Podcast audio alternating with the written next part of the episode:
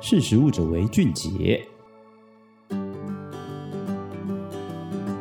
嗨，各位听众朋友，大家好，我是玉婷。今天的识食物者为俊杰，想要跟大家来聊一聊乌龙面，或称为乌冬面。台湾呢也非常有名的这个丸龟制面呢，它来自于日本。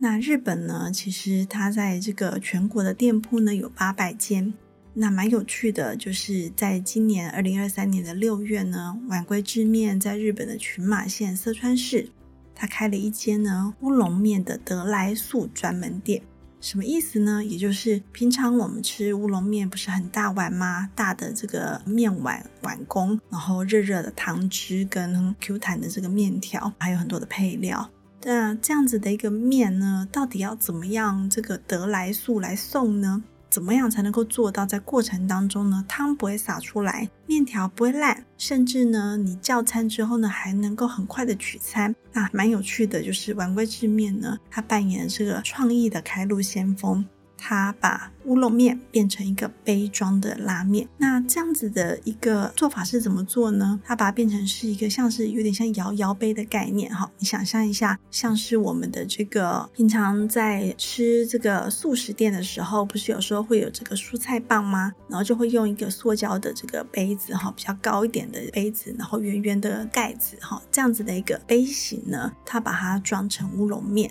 那这个乌龙的面条呢，当然就在底部，然后再来就有这个汤汁，然后再把这个配料撒上去，盖上盖子。所以其实这个杯子呢，它本来就是很适合放在我们车子上面的这个杯托上面。然后它在食用的时候呢，其实取餐的时候大概三十分钟之后食用，根据日本媒体的测试呢，面条仍然很新鲜，Q 弹有嚼劲。跟店内供应的品质哈没有差异，那这样子的一个方便手拿的杯型呢，就造成了一个蛮大的一个讨论的旋风呢。因为毕竟呢，放在杯架上面，你出门避免打翻，那你在停车之后呢，你也可以好好享用这个摇摇杯乌龙面。所以其实呢，非常有创意的包装也吸引了大家的目光，而且是一个趣味跟美味兼具。那为什么丸龟之面他会想要做这件事情呢？事实上，在二零二一年的时候呢，他们就开始在构思这个得来速的一个做法。他们希望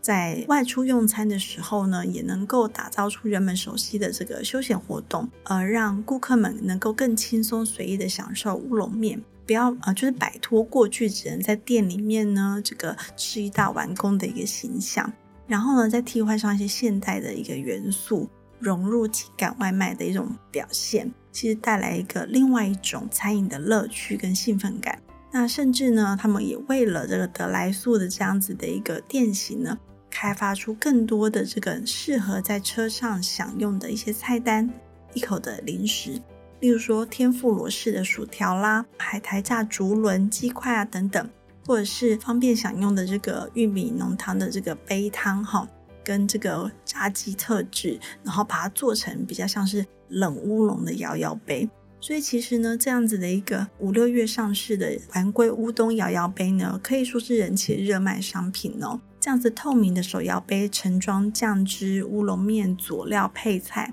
其实一层一层的堆叠呢，在视觉上面看起来很美观。然后再来你吃之前呢，把它摇一摇，添加了一点就是参与的趣味性。其实也翻转了这个丸龟制面这个已经算是品牌非常悠久的一种形象哈，还蛮大受欢迎的。所以其实这样子的一个做法呢，蛮有趣的，也表示说呢，其实在疫情之后，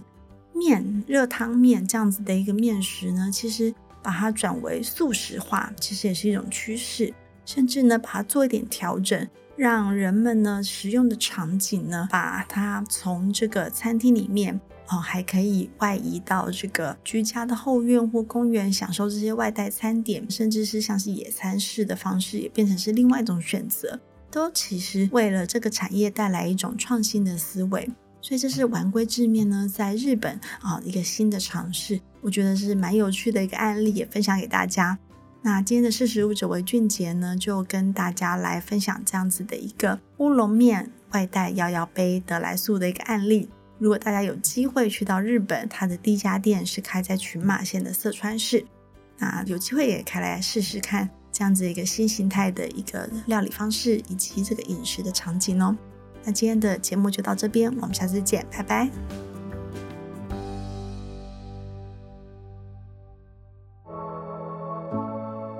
识食物者为俊杰。